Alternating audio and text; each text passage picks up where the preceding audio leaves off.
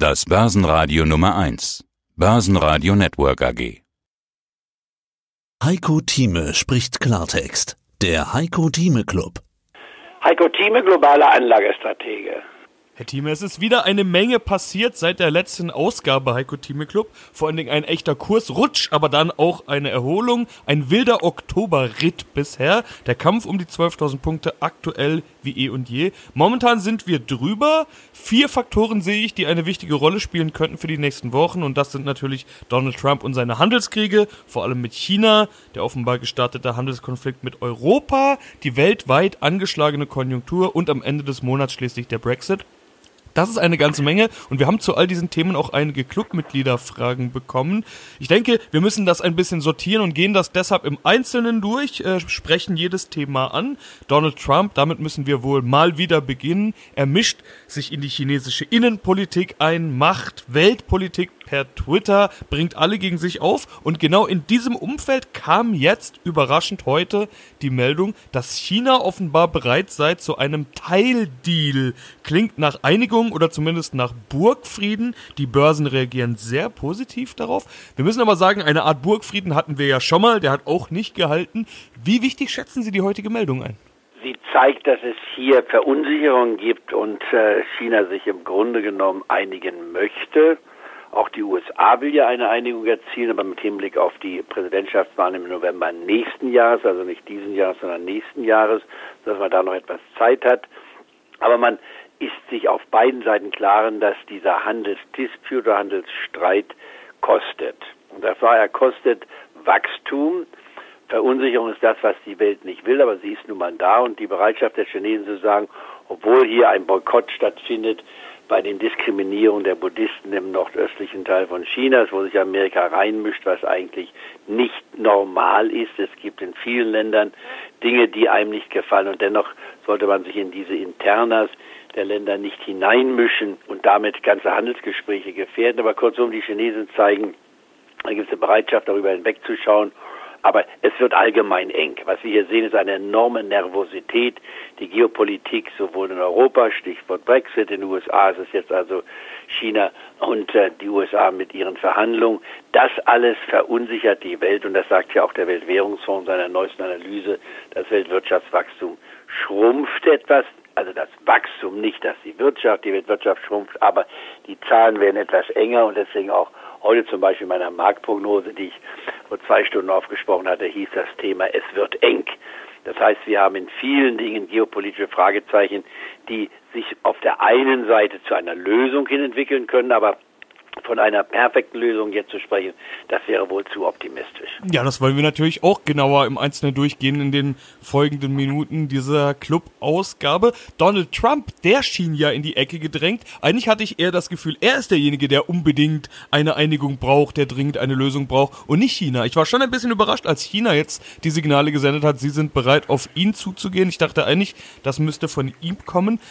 Er hat ja zuletzt wieder, wie ich schon gesagt habe, Weltpolitik per Twitter gemacht. Er hat die Türkei bedroht, hat von seiner unerreichten Weisheit gesprochen und ähnliche Dinge. Das ist ja schon Realsatire, was da passiert ist. Ich hatte mich gefragt, ist er vielleicht ein bisschen arg in die Ecke gedrängt durch diese ganze Impeachment-Thematik und der Gegenwind, der ihm plötzlich entgegenweht? Sicherlich, er hat einen starken Gegenwind. Er versucht alles zu verhindern, damit es hier zu keinen Aussagen kommt. Er hat sicherlich sehr viele sehr drastische Fehler gemacht, die ein solches Amtsenthebungsverfahren auch rechtfertigen würden.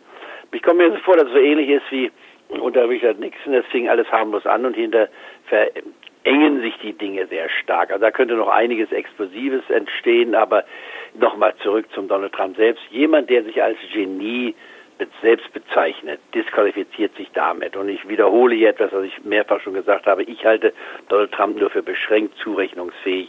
Das, was er zurzeit tut, hat mit weltpolitischem Geschick nichts zu tun, hat mit Dealmaking nichts zu tun.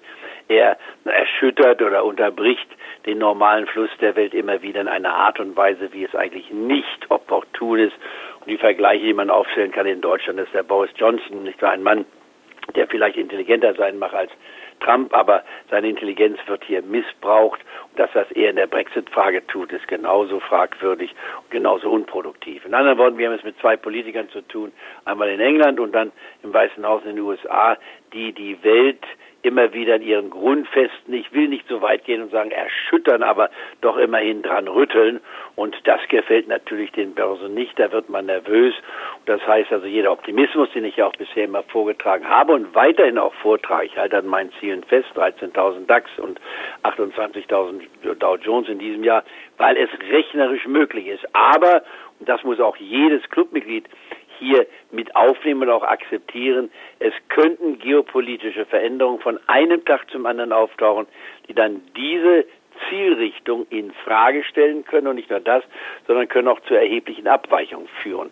Ich glaube nicht, dass es zu einer Wiederholung vom vergangenen vierten Quartal kommt, wo wir dann einen massiven Verkaufsdruck im Dezember hatten, den stärksten Verkaufsdruck in 80 Jahren. Mit so, so einer Situation rechne ich nicht, sondern ich rechne auch mit Lösungsmöglichkeiten, die wiederum dann Kursfantasie erzeugen und im kurzfristigen Bereich mal hier diskutiert. Wenn man sich heute den DAX-Index anschaut, wir waren hier in einem Tiefsniveau heute Morgen, nicht wahr? Gleich am Anfang waren wir hier bei 11.950 und sind jetzt hier fast bei der 12.100 Marke. Das sind 150 Punkte, das ist über ein Prozent. Solche Schwankungen muss man inzwischen als absolut normal ansehen und sie könnten sogar in manchen Tagen das Doppelte erreichen, also zwei Prozent, vielleicht sogar drei Prozent aufgrund irgendwelcher spezifischen Nachrichten, die sich dann übrigens nicht immer bewahrheiten müssen. Das heißt, das, was die Chinesen jetzt durchblicken lassen, ist noch nicht im Druck zu sehen. Man muss auch natürlich dann reagieren, wie die Amerikaner dieses auffassen und wie morgen die Gespräche laufen. Also da wäre ich etwas vorsichtiger in meinem Optimismus und meine nicht, dass man hier jetzt schon Einigung sieht, aber man wird eine gewisse Annäherung suchen und nicht den totalen Einbruch dieser Verhandlung sollte letzteres der Fall sein. Dann hätten die Börsen vor sich noch eine, eine Talsohle, die noch lange nicht erreicht ist. Das hieß im DAX-Index, würden wir dann nochmal. Sie hörten einen Ausschnitt aus dem aktuellen Heiko Thieme Club. Das ganze Interview können Sie als Clubmitglied hören. Werden Sie Clubmitglied im Heiko Thieme Club, um erfolgreicher an der Börse zu handeln. Mehr dazu klicken Sie auf den untenstehenden Link.